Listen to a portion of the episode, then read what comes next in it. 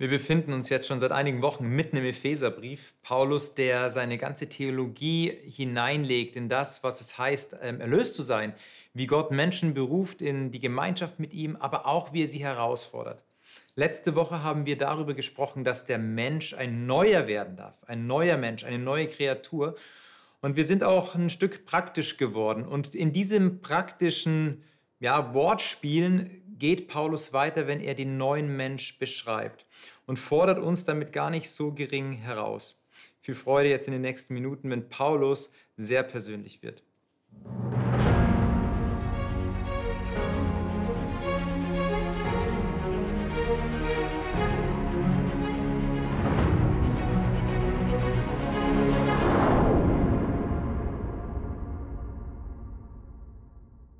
Ja, wir sind die alte Konstellation, fast die alte Konstellation von letzter Woche. Wir werden jetzt über das Praktische widersprechen, was Paulus sagt. Judith, mit dir, schön, dass du auch da bist. Du bist bekannt hier von der Sendung von Shabbat Shalom. Also man kennt dich, man kennt deinen Namen, man kennt dein Gesicht. Manuela, auch herzlich willkommen, dass du da bist. Du bist auch jetzt schon das ein oder andere Mal hier in der Sendung gewesen und unser Pastor auch jetzt für diese Sendung. Lukas, herzlich willkommen, dass du da bist.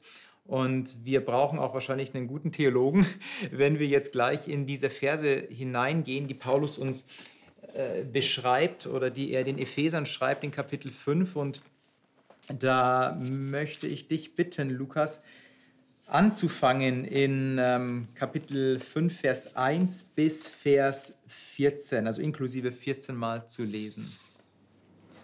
Folgt in allem Gottes Beispiel, denn ihr seid seine geliebten Kinder.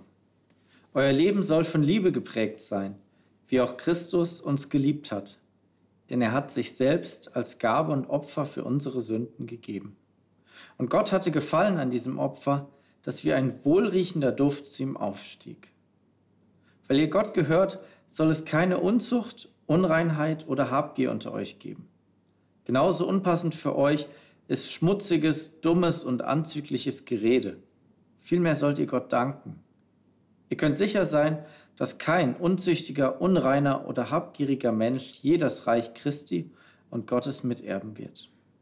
Denn ein Habgieriger ist nur ein Götzendiener, der weltliche Dinge anbetet. Lasst euch nicht von leeren Worten verführen. Der Zorn Gottes wird alle treffen, die ihm ungehorsam sind. Gebt euch also nicht mit ihnen ab.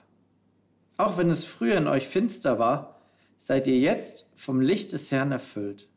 Deshalb lebt nun auch als Kinder des Lichts, denn dieses Licht in euch bringt lauter Güte, Gerechtigkeit und Wahrheit hervor.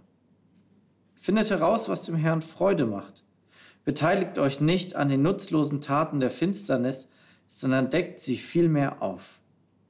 Es ist beschämend, auch nur davon zu reden, was gottlose Menschen im Verborgenen treiben.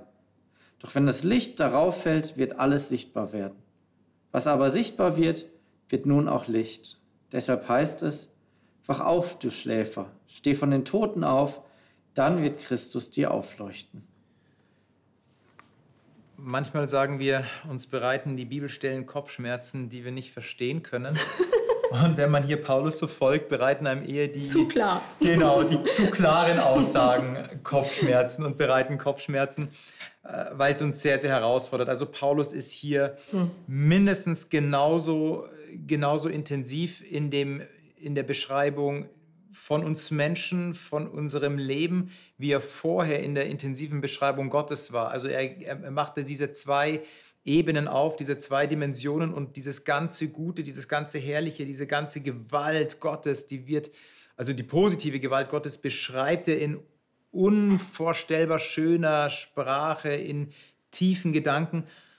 Und hier ist er jetzt auch so klar, so intensiv und manchmal äh, beschreibt er, und ist jetzt ein persönlicher Eindruck, beschreibt er uns Menschen, beschreibt er mich doch relativ gut in diesen Worten.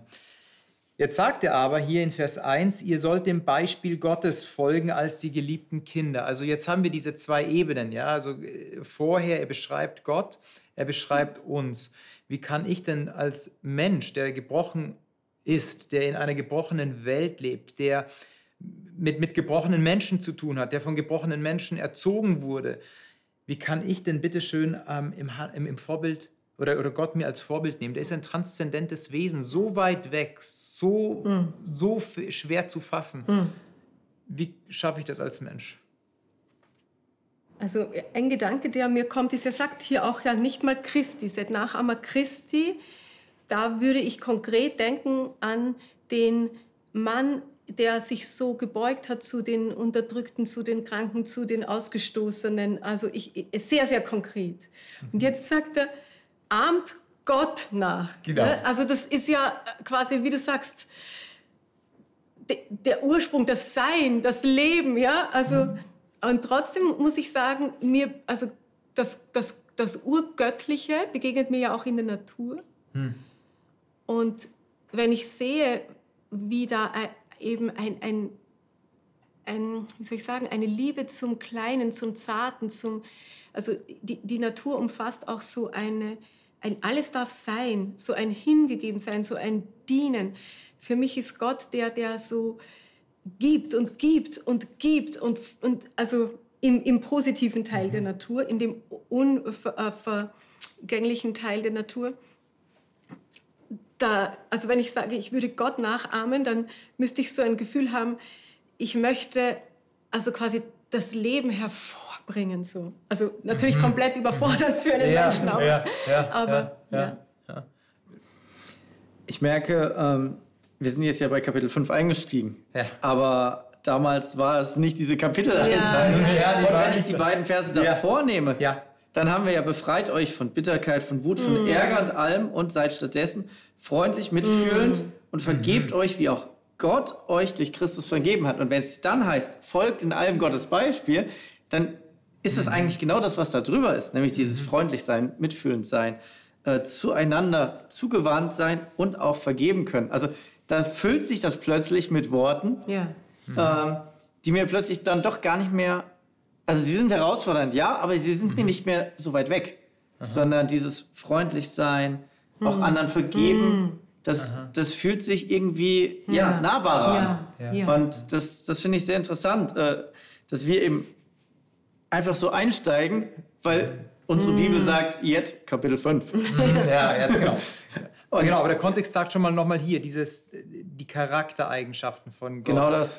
Äh, aber ich bin ja trotzdem in dieser, äh, in dieser Spannung drin. Ich bin dieser Mensch, der, mhm der selber abhängig ist von diesem Gott, der sich ihm zuwendet, der von Vergebung abhängig Absolut, ist auf ja. der einen Seite und dann aber auf der anderen Seite sagt, jetzt muss ich, jetzt muss ich ja auch so vergeben, wie es Gott gemacht hat und merke aber, wie es mir so schwer fällt. Also Jesus hängt am Kreuz. Jesus hängt am Kreuz und sagt, Vater, vergib ihnen, denn sie wissen nicht, was sie tun. Das ist ja eine unvorstellbare, ein unvorstellbarer Ausspruch. Und ich werde ärgerlich, wenn mir jemand den Parkplatz wegnimmt vom, vom Einkaufsladen. So, ja? ja. Äh, also ja. So, so, meine Begrenztheit, die ja. wird mir so unvorstellbar vor Augen gemalt. Wie kann ich denn aber da hineinkommen, dann das wirklich nachzuahmen, zumal ja jetzt noch ein anderes Gewicht dazu kommt, nämlich es gibt Menschen, die wissen, dass ich Christ bin. Also ich hoffe, ähm, also meine Nachbarn auf jeden Fall wissen, dass ich Christ bin, aber sie erleben mich halt auch im Alltag und da erleben sie auch eine gewisse, aha, okay, schön, ja, du bist Christ, das merkt man, aber dann gibt es auch die Bereiche, wo sie sagen müssten wahrscheinlich, äh, du bist Christ, du willst Christ sein, ja, also wo eben auch meine, meine, meine menschliche Seite durchkommt. Und er sagt hier aber, hey, handelt nach dem Beispiel Gottes. Also wie geht ihr selber mit, diesem, hm. mit dieser Christ Diskrepanz in eurem Leben um? Das ist doch ein, ein Erschüttertsein. Ja, und ein Mangel. Ja. Ja. Also, äh, ja? Sag. Mir, mir scheint es auch, dass er das, also man könnte es einfach haben quasi, so wie du es gesagt hast, die Verse davor, also im Charakter, man könnte lieb und nett sein zu den anderen und man hätte es leicht. Aha. Oder eben nicht. Mhm. Weil oft sind wir eben doch, wir ärgern uns doch, wenn uns jemand den Parkplatz wegnimmt. Und mhm. einfach wäre es eben sich nicht zu ärgern. Und mhm. er sagt, ihr seid die geliebten Kinder. Mm. Wir sind ja die geliebten Kinder Gottes. Mm. Ja, wenn ich, wenn ich mir das zu jeder Zeit bewusst mache, dann könnte ich das vielleicht auch umsetzen, dass ich sage, okay, äh, ich bin ein geliebtes Kind Gottes, dann würde ich auch gerne meine Nächsten lieben. Mhm, also Wäre einfach. Deine Identität, die du daraus nimmst, kannst du dann auch anderen zusprechen, dass Ja. sie auch eine Identität vor Gott haben und ihnen anders begegnen. Ähm, jetzt, jetzt muss ich aber noch einen, einen Gedanken sagen, der, den haben wir so leichtfertig gelesen in Vers 2 und lebt in der Liebe, wie auch Christus uns geliebt hat. Das hört sich schon mal okay, erster Schluck und dann der zweite und hat sich selbst für uns gegeben als Gabe und Opfer. Gott zu einem lieblichen Geruch. Das liest man so schnell, so schnell dahin, aber was, was wird da ausgesagt? Also wir sind dazu berufen, Menschen zu sein, die Christus, Gott, die Christus und Gott nachahmen, der bereit war, sein Leben zu lassen für Menschen, die ihn hassen. Wie, wie gelingt euch das? Da ist doch die, das ist wie der Stabhochspringer für mich. Da liegt die Latte auf 20 Meter. Und du das- hast keinen Stab. Ich habe keinen Stab. Spring mal. Spring mal drüber. Fordert Paulus doch zu viel? Ist er im Überschwang noch seiner Gefühle, seiner Worte? Oder meint er das wirklich so, wie er das so sagt? Und sagt, hey, lebt es mal nach. Und was würde das dann, wenn er das wirklich so meinen würde? Ja. Ich rede dazu zwar konjunktiv, aber ich glaube, er meint es so. Was würde das fürs Leben bedeuten? Für, für uns?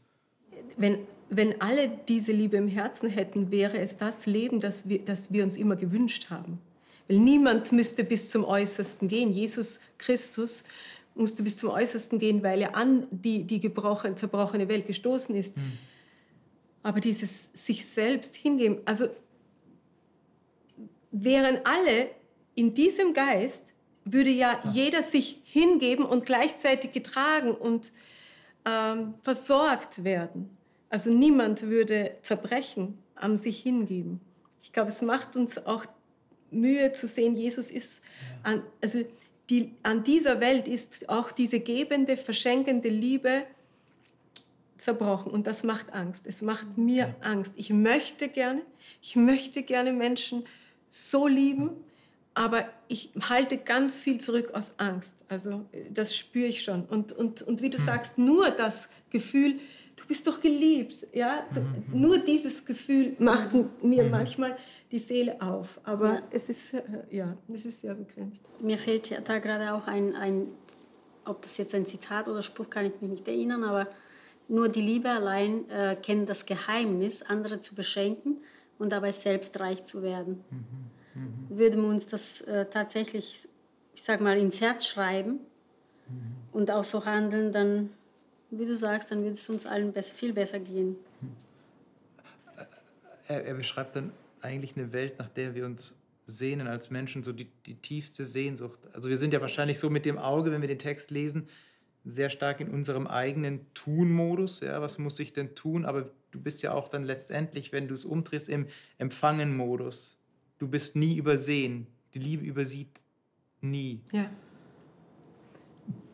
welchen, welchen Aspekt mir noch so aufgefallen ist hier, ist dieses Nachahmen dem, dem Charakter Gottes irgendwie nahe kommen, dieses Gott ähnlich werden, Gott auch so zum Vorbild zu nehmen, in dem Bild Gottes zu leben. Das ist ja eigentlich ein zutiefst ähm, in den Menschen hineingelegt, das ist schon von Anfang der Welt. Ja. Gott gibt dem Menschen Identität, bekommt sie dann aber von der Schlange ähm, abgesprochen, beziehungsweise wird so gesagt, ja, also ähm, du kannst werden wie Gott, aber aus der Distanz heraus. Also du brauchst Gott gar nicht, um wie Gott zu werden. Und Gott sagt hier, oder wenn ich hier- dir das so lese, nee, nee, geht nicht, du kannst es nur als Kind. Das geht wieder in deine Richtung, Manuela. Du kannst es nur als Kind, das sich selbst lieben lässt, leben. Also ein, ein Christentum, ein Glaube, der auf sich zentriert ist, wird wahrscheinlich immer ausbrennen. Ja.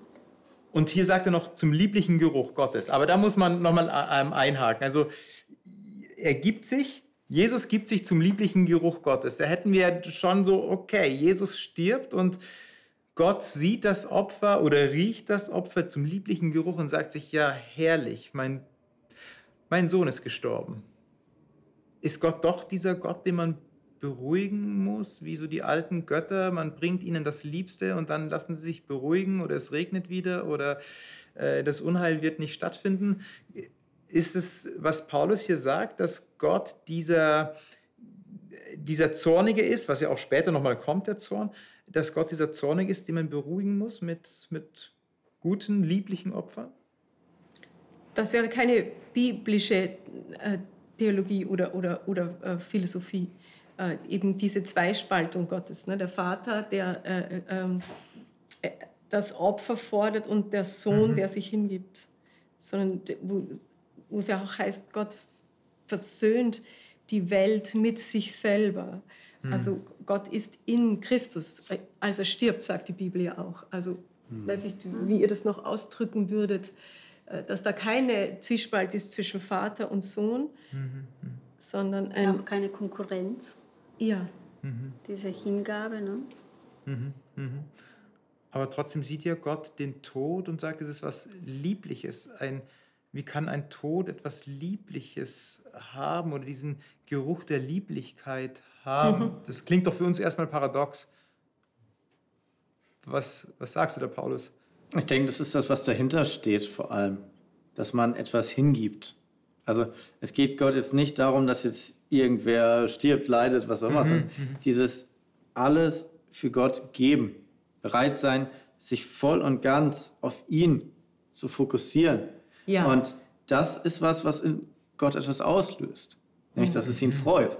Ja. Wenn jemand bereit ist, ganz ernst mit ihm zu machen mhm. und ganz sich ihm hinzugeben, dann ja, dann ist das, deswegen, es ist ja ein Vergleich hier, wie mhm. ein Bericht. Ja, und das heißt auch eben noch lange nicht, dass das Gegenteil dann der Fall ist. Wenn du es nicht machst, dann stinkt es oder sowas. Mhm. Also das, wir kommen leicht bei uns im Deutschen von dem, wenn du es machst, dann ist es so, wenn du es nicht machst, ist es das Gegenteil. Also das würde, dem würde ich widersprechen, dass Gott automatisch, wenn dieses Opfer jetzt nicht kommt, er zum Zornigen wird, der Probleme macht, sondern da, wo ein Mensch auf Gott zugeht und seinen Willen tut und ihm nahe kommt, das gefällt Gott. Und das mhm. Mhm. ist was eben hier verglichen mit diesem mhm. wertvollen, wohlriechenden Duft. Du hast auch am Anfang gesprochen, ähm, da gibt sich Gott hin oder da, gibt's, äh, ja. äh, da gibt sich Jesus hin. Und das ist ja das zutiefste Geheimnis der Liebe. Wie kann sich, also die Liebe ist eine sich hingebende Liebe, eine sich selbst aufopfernde Liebe. Also ist die Liebe an sich schon so ein wohlriechendes Etwas, eine, mhm. eine, eine, eine Versöhnung oder eine, ein, du hast es mit dem Zugehen beschrieben, einfach eine Zugewandtheit zu haben auf das Gegenüber. Also nicht nur in sich, ja, zu sagen, ah, ich bin mit mir eins, das genügt mir, sondern da wird ein Fenster oder eine Tür aufgemacht, da kannst du hindurchgehen, um Gemeinschaft, in die Gemeinschaft wieder hineinzukommen. Deswegen auch ähm, für uns gegeben, also für uns, für den Gegenüber gegeben. Also das ist ein riesiges Bild der Liebe, was hier Paulus ja. aufmacht in diesen zwei Versen. Und jetzt wendet er den Scheinwerfer. Also wir reden ja immer noch die Kapiteleinteilung gab es nicht, ne? über ähm, den neuen Menschen, über den alten Menschen, ja. der neue Mensch in zwei Versen, der unter dem Konzept von Liebe oder dem, mit dem neuen Konzept der Liebe auch ähm, zu tun hat. Und hier jetzt den Scheinwerfer auf Vers 3 von Unzucht aber und jeder Art Unreinheit, Habsucht soll ähm, nicht einmal bei euch die Rede sein. Also jetzt schreibt er so fast von einer Art der pervertierten Liebe. Also es gibt so eine ganz reine Liebe mm. vom lieblichen mm. Geruch mm. und jetzt so ein pervertiertes, mm. krankes, was ganz ein anderes Thema in sich trägt. Und ähm, da möchte ich mal eingehen, was, was, was meint ihr hier mit diesen Elementen dieser, dieser falschen, pervertierten Liebe? Jetzt hast du mich gerade äh, mir ein Fenster aufgemacht, indem du gesagt hast, eben die, das Gegenteil. Äh, Christus die, die Liebe, die sagt, äh, wenn ich wählen müsste zwischen dir und mir, hm. dann würde ich mich für dich entscheiden. Du ja, sollst ja. leben auf meine Kosten. Hm. Also du, damit du leben kannst, wäre ich sogar bereit, mein Leben quasi zu opfern. Oder hm. nicht, war ich bereit? War ich bereit? Was, für ein, was soll der Konjunktiv hier? Ja, ja. Und jetzt hier also Unzucht, Habsucht, ist, äh, also quasi oder auch ähm, jede Art von Ausschweifung. Es ist das Ausnützen des anderen. Es ist genau das Gegenteil. Es ist dieses, wenn ich wählen muss zwischen dir und mir, dann würde ich mich wählen auf, und dich opfern. Also auch wenn es dich, mhm. wenn du dabei drauf gehst, so, mhm. würde ich jetzt mal mhm. sagen. Also es ist jetzt schon Leben über Leichen. Ja, ja. Also es ist, weil du jetzt gesagt hast, eben im Extremfall wählt die Liebe Christi den anderen. Und, und äh, die, all diese Dinge, äh, besonders eben Habsucht oder auch viele Formen der Sexualität, die, die heute, oder viele Begegnungen der Sexualität mhm. sind ja auch ein Ausnützen, sage ich ja. jetzt mal. Oder, ja. ja.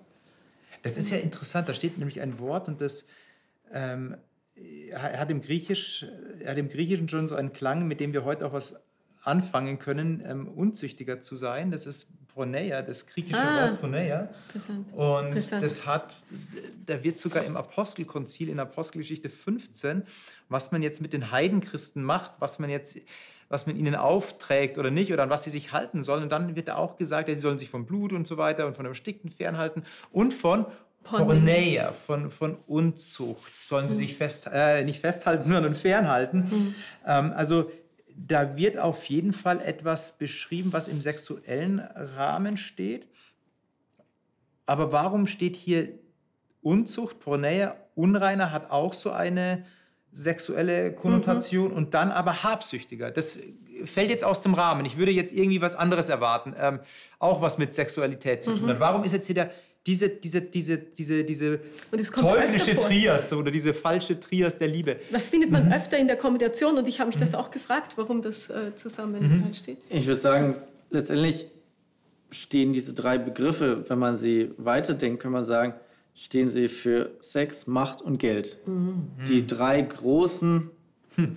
Trigger ja. oder her, ja, Herausforderungen in Götter unserer Welt. Der Welt Götter ja. der Welt. Mhm. Ähm, Unzucht, mhm. so nach dem Motto, mir reicht nicht, was ich habe in meiner Beziehung, Ehe, wie auch immer, sondern ich will mhm. noch mehr. Unreinheit, mir reicht nicht das, was ich bei meinem Gott habe oder ähnliches, mhm. sondern ich will auch außerhalb dessen gehen, was mhm. er mir sagt, was gut mhm. ist. Mhm. Und Habgier, ich will außerhalb dessen, was mir an Gütern, an Materiellem ist, will ich auch noch mehr. Das heißt, es sind so für mich so diese drei großen Begriffe, die drei großen Herausforderungen unserer Gesellschaft, bis heute oder gerade heute, die hier aufgeführt sind. Und spannend, dass du gleich die als Götter bezeichnest. Mhm. Also, weil man, weil man ja auch sagen müsste, wenn ich Gott nicht habe, dann muss ich den Ort füllen. Und dann äh, fülle ich ihn mit vielleicht einem von den dreien. Mhm. Oder so. Ich, Und es ja. muss jetzt nicht für mich tatsächlich wie ein Gott sein. Aber natürlich ist es eben, dass Gott sagt, ich will diese Dinge nicht neben mir haben. Ja. Ganz logisch. Mhm. Mhm. mhm.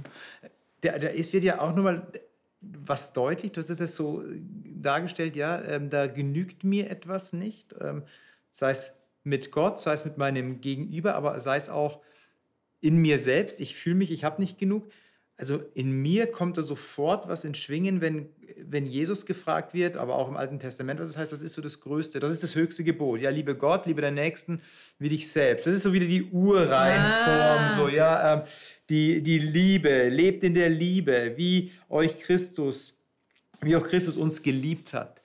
Aha, Liebe zu Gott, Liebe zu dem Nächsten, Liebe zu mir selbst. Und hier kommen jetzt so drei Dinge, die eigentlich diese drei Liebesarme abschneiden und sagen so, boah, es ist nicht genug für dich. Du kannst, du musst aus dem Defizit leben, weil ähm, eben nicht genug da ist für dich. Du, du, du reduzierst dein Gegenüber und du reduzierst im Endeffekt dich selber, mhm. wenn du in, dieser, in diesem System lebst. So aufs, ja, auf sich gerichtet, meinst du auch, oder? Genau, genau. Mhm, mhm. und Paulus geht jetzt hin und sagt, davon soll nicht mal die Rede sein. Warum ist denn Paulus da so vehement?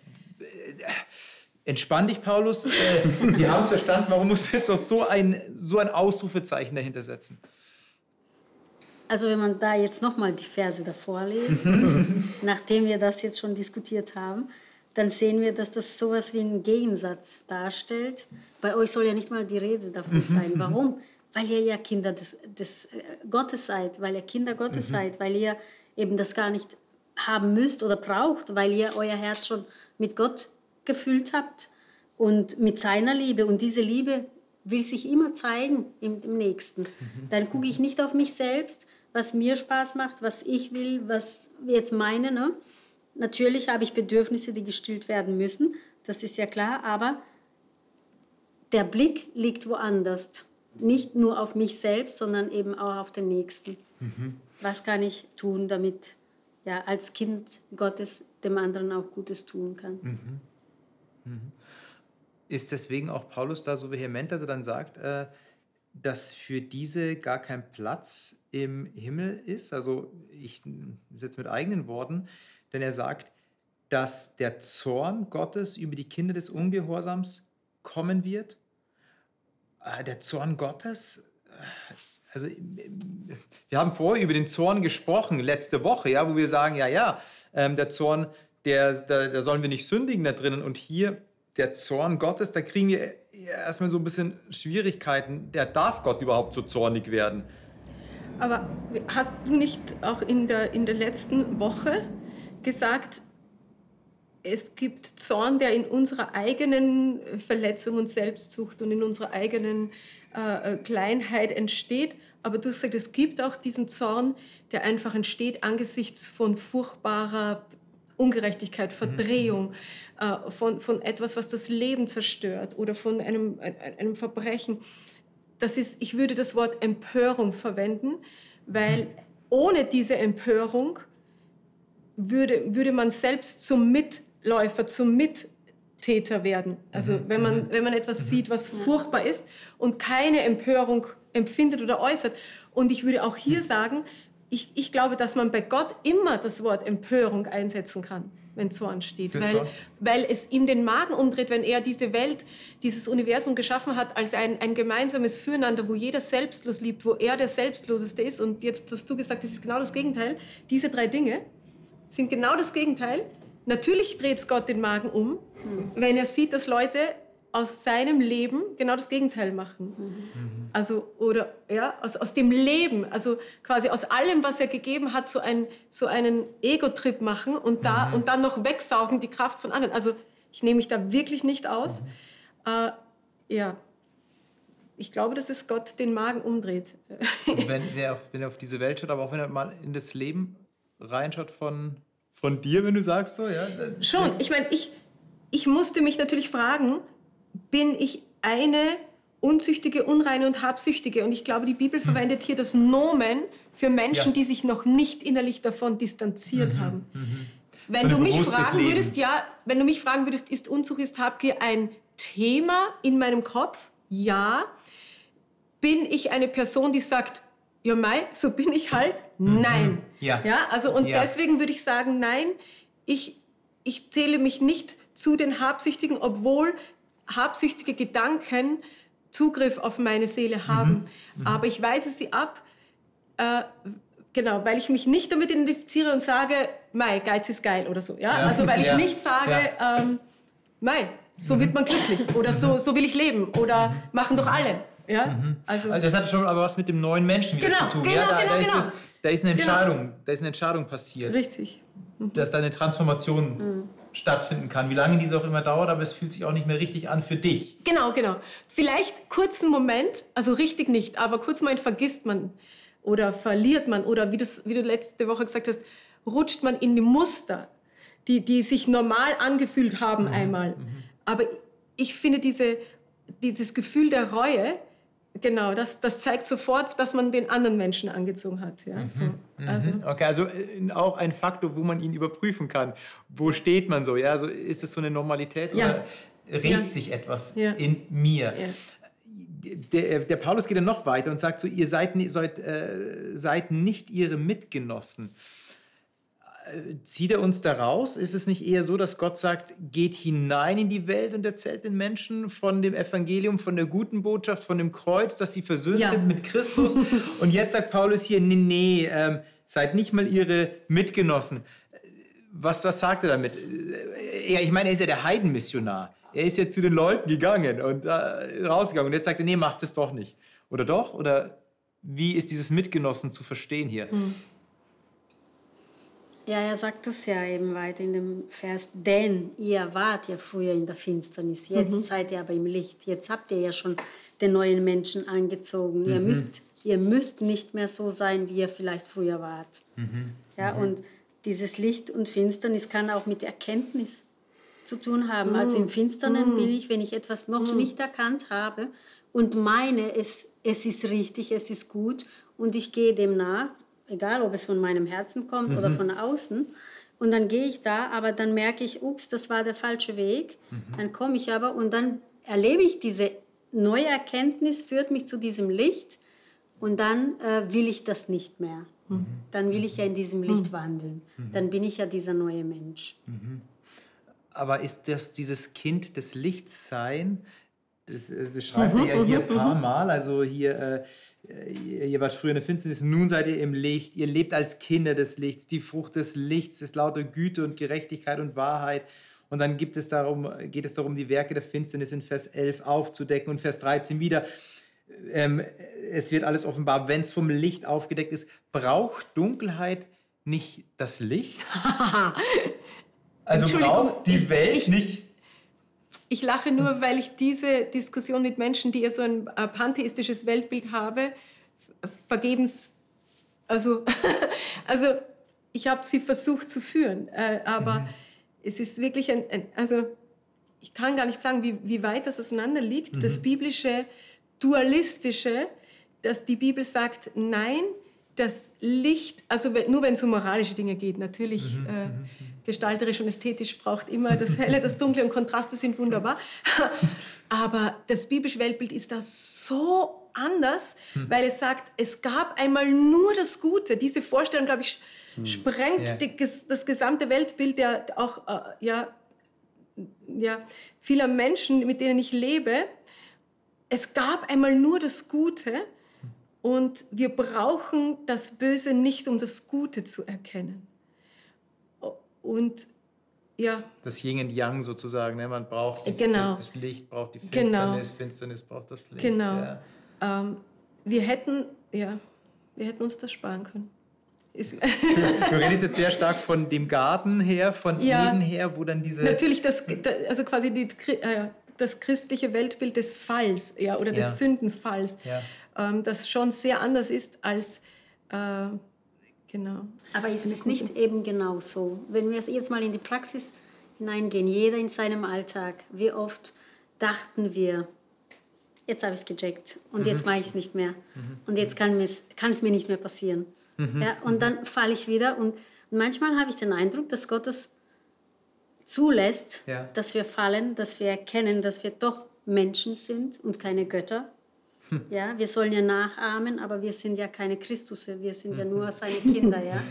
Und, und dann ja. merken wir, und so wie der Psalmist ähm, im Psalm 50, glaube ich, sagt er ja, ja, auf das du Recht behältst, mhm. sagt er zu Gott. Ja? Also sprich, ich erkenne doch, ich bin nur ein Mensch. Wer ich bin, ja. ja. Ich brauche Gnade, ich mhm. brauche Vergebung. Mhm.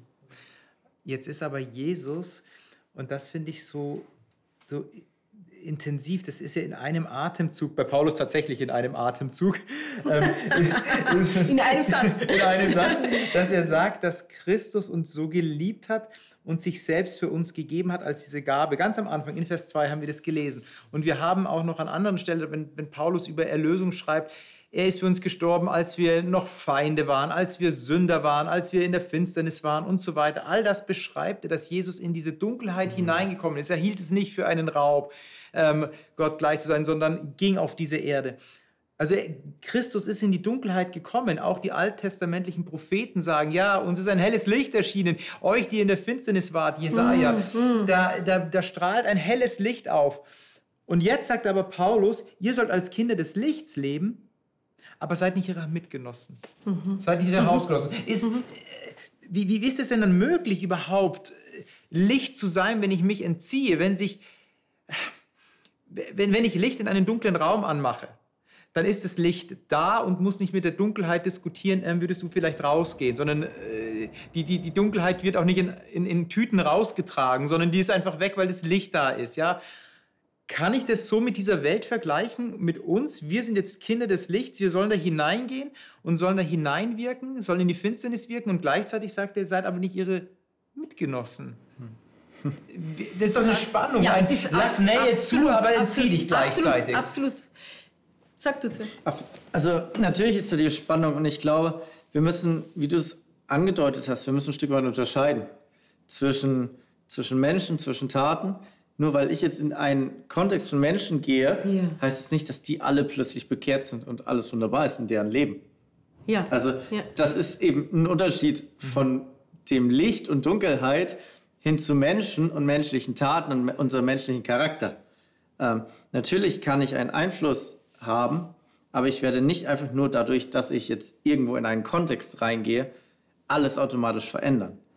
Also das ist, glaube ich, dürfen wir nicht von uns so groß denken, dass wir mit einem Schnipsen alles in der Welt zum Guten wenden können. Ähm, das wird bei uns nicht funktionieren. So wie Manuela sagt, du, äh, du bist auch nur ein Mensch, so, ja. Äh, Christus ist Christus und du bist ein Mensch. Du, Und er ist bei uns, sicherlich. Ja. Und dadurch können wir schon mehr erreichen als ein vielleicht gewöhnlicher Mensch. Sicherlich. Also das ist, glaube ich, auch wichtig, dass wir das uns zutrauen. Dass wir die Möglichkeit haben. Und deswegen spricht er ja auch davon, dass wir das aufdecken sollen. ja, ja. aber nicht drüber reden. Also im Sinne von, ja, was ist unser Ziel bei dem Ganzen, wenn wir reingehen? Ist unser Ziel, mit den Leuten Ja. zusammen zu sein Ja.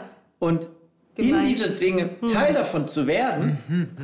Oder von der Gegenwart, ja, aber die Leute mit rauszuholen. Ihre Das ist, glaube ich, das, genau. Also, Wer gibt wem Anteil? richtig, Also, ja. genau das. Aha, aha. Und das ist, glaube ich, die entscheidende Frage. Ich, ich musste auch an Jesus denken. Jesus wurde vorgeworfen, dass er zu viel feiert. Ja. Also Fresse und Wein sollen. ja, also, genau. Ähm, wir, ah ja, also quasi Jesus konnte feiern, also mit Menschen äh, äh, äh, lustig sein. Äh, äh, auch die Frage, die habe ich mich gestellt, weil ein paar Verse davor, ich, ich lese den Text nochmal. Vers 4 wahrscheinlich. ne? Ja, genau. Ich, vielleicht interessiert mich auch eine modernere Übersetzung. Ich habe die Elberfelder, also sehr nahe am, am Grundtext. Auch Unanständigkeit und albernes Geschwätz und Witzelei, die sich nicht geziemen. Äh, also quasi lasst weg, oder wie steht da ähm, davor? Sei fern von euch, genau. Schandbar Oder soll nicht, soll nicht genannt werden, ja. Hab, da habe ich lange nachgedacht, auch äh, in Bezug auf christliche Sendungen, äh, die mein Mann macht, und, wo diskutiert wird, was, was ist witzig, was ist äh, nicht Mhm. mehr witzig. Und was auch eine Geschmackssache ist natürlich. Ja? Also, Absolut. ja. Und, und da habe ich schon gefragt, okay, da steht ja nicht hier, lasst Wi- Witzeleien weg. Hm. Paulus sagt nicht, la- lasst Witzeleien weg. Mhm, Wenn ich überlege, Jesus hat gesagt zu den Pharisäern, ey, ihr, ihr, ihr siebt eure Getränke, damit die Hm. kleinen Mücken alle rausgehen, aber die Kamele schluckt ihr mit. Das ist doch ein sarkastischer Witz. Also ich sag mal, Mhm. Ja, der, der, ja, hat, ja. der hatte keine, keine Hemmungen, auch mal Ironie oder so zu verwenden in, in der Verzweiflung. also ich glaube, man darf auch, also es darf, glaube ich, viel auch, ähm, auch sein an Lustigkeit, sogar an Ironie, die trotzdem heilig ist. Also ich weiß nicht, wie ich das nennen soll. Und das ist aber diese Gratwanderung, von der du sprichst. Ja. Ich feiere mit Leuten, ich bin witzig mit Leuten, aber Mhm. dann ist vielleicht eine Schwelle drüber, wo ein Witz kommt, der Menschen verletzt oder der Das ist aber der eine zu viel. Der bekannte Witz, der zu viel war vielleicht. Genau oder der so unter die. Gürtellinie geht, der Ja. obszön ist und so und ja, also das ist schon noch so eine Frage, Mhm. die uns Christen, glaube ich, schon herausfordert. Für mich ist, ich würde da, da einsteigen und sagen, Jesus war bei den Zöllnern und Sündern, das wird ihm ja vorgeworfen, dass er mit ihnen ist. Sogar den Säufern. Aber ne? es Ja. wird ihm nicht vorgeworfen, dass er mit den Zöllnern Zoll eintreibt. Ja. Und dass ja. er mit den Ehebrechern Ehe bricht. Ja. Also das ja, heißt, ja. Mhm. Das, das ist, glaube ich, der Unterschied. Ja. Er verbringt Zeit mit ihnen in einem Kontext, Ja. der nicht ihre eigentliche Verfehlung ist, sondern er sucht die Gemeinschaft Ja. Wo er das Für- Herz erobern kann. Genau, oder? er führt sie zusammen, wo er das Herz erobern kann und dadurch eine Veränderung bewirken kann. Und was ich da auch interessant finde, dieses Wort, was er hier gebraucht, wir sollen nicht die Mitgenossen sein. Er hat nämlich vorher in Kapitel 3 was gesagt Oh, gehabt. Mitbürger. Hey, ähm, nämlich, also ähm, jetzt kommt es, nämlich das Geheimnis. Er redet bei Mitgenossen über das Geheimnis in Vers 6, Kapitel 3, Vers 6. Nämlich ist das Geheimnis, dass die Heiden Miterben sind und mit zu seinem Leib gehören und jetzt Mitgenossen der Verheißung in Christus Jesus durch das Ev- Evangelium. Also sie sind Mitgenossen der Verheißung. Da macht er ein, ein anderes, eine andere Dimension auf. Ja?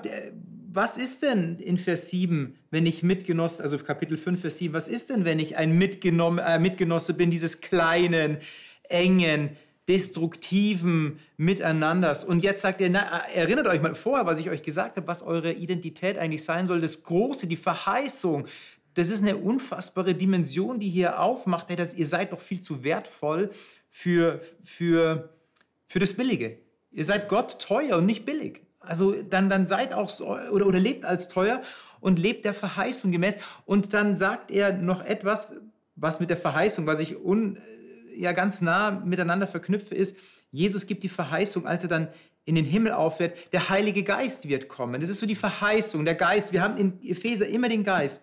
Und hier auch wieder, Vers 18, sauft euch nicht voll Wein, woraus ein unordentliches Wesen folgt, sondern lasst euch vom Geist erfüllen. Also sozusagen lebt in der Verheißung wahrscheinlich wieder so. Seid Mitgenossen dieser Verheißung. Ähm, was, wie, wie sieht denn das konkret aus zum Schluss? Mhm. wenn ich mich vom Heiligen mhm. Geist füllen mhm. lasse. Mhm. Muss ich da etwas tun, ein Prozedere erfüllen, äh, dass ich in der Verheißung lebe? Oder, mhm. oder muss ich einfach auf Wein verzichten? Dann füllt mich schon der Geist irgendwie anders. Wie, wie sieht es praktisch aus? Also ich würde so sagen, wenn ich, hier steht, ihr seid nicht ihre Mitgenossen. Mhm. Er sagt ja nicht, ihr sollt ja nie mit denen was zu tun haben. Mitgenossen mhm. in den Werken, die sie tun. Also mhm. ich muss nicht die Werke tun, die sie tun, aber in dem Moment, wenn ich sage, naja, ihr seid ja sowieso schlecht, dann erhebe ich mich ja selber als die bessere, als die gute. Mhm. Und das kann auch nicht vom Heiligen Geist kommen. Ah, okay. Oh, ja, ja, Also das heißt, also ich, ich, er sagt ja nicht, ich soll ja gar nicht, wie du mhm. sagst, wir sollen ja unter den Menschen gehen. Das Licht muss ja hineinkommen in die mhm. Finsternis. Und das Licht macht ja gar nichts. Mhm. Es ist einfach nur da und es leuchtet ja. und vertreibt die Finsternis. Mhm. Also deshalb also nicht ihre Werke tun, mhm. würde ich das eher so sehen. Und hier so, das eine ist, man füllt sich mit diesen Werken voll Wein saufen, so jetzt vielleicht übertragen, im Gegensatz dazu, dass der Heilige Geist erfüllt. Wie, wie, wie, wie, wie macht ihr das persönlich? Also ich ich spüre diese Abhängigkeit morgens, wenn ich aufstehe und ich, äh, ich wirklich, ich kann nichts anderes machen, als zu sagen, Herr, quasi, äh, also man, man macht sich selber, glaube ich schon, nee, man muss sich nicht leer machen, man wird sich dessen bewusst, dass mhm. man es nicht kann. So wie Jesus sagte, ohne mich könnt ihr nichts tun. Das ist für mich der Schlüssel zu werdet voll Geistes. Mhm. Also einfach nur diese, äh, dieser Hunger oder, oder diese Sehnsucht mhm. nach dem Geist. Und Gott muss es tun. Also das hat er versprochen. Ich, ja, ich habe keine anderen Worte zu, wie man voll Geistes wird, als mhm. eben ein, ein, eine... Dieses, diese Bitte, sich füllen zu lassen. Ja. ja. ja. Diese Bitte, sich füllen zu lassen. Ich glaube, das ist so auch der Weg, den wir vor, einiger, vor einigen Wochen ge äh, gelesen haben. Demut. Ja. Zu wissen, wer man ist. Ja. Dankeschön für, für, euer, ähm, für eure Gedanken, die ihr geteilt habt. Und ja, voll Geist zu sein, ist, ist so ein Wunsch, den Gott uns auch gibt. Er möchte, dass wir voll, voll dem Geist sind. Und ich glaube auch, dass, die, dass der Heilige Geist eine Größe ist, die genauer hinschaut, liebevoll hinschaut. Wir haben letzte Woche gelesen, dass der Mensch schnell abstumpft. Ich glaube, der Heilige Geist schärft wieder den Menschen in seinem Profil, in seinem Blick auf sich selber, aber auch den, den Blick auf Jesus Christus, auf eine Größe, die es gut meint, die so ein wirkliches Leben geben will, die ein Leben geben will, was nicht billige Liebe ist, sondern eine Liebe ist, die trägt, die in die Ewigkeit trägt. Eine Liebe ist, nach der wir uns eigentlich sehnen. Eine Liebe ist, nach der wir uns so sehnen, dass sie nur Gott erfüllen kann. Ich wünsche Ihnen, dass Sie diesen Geist jeden Tag, wie wir es gerade gehört haben, sich jeden, jeden Tag mit diesem Geist erfüllen lassen denn das ist auch die Sehnsucht Gottes für sie. Bleiben Sie behütet.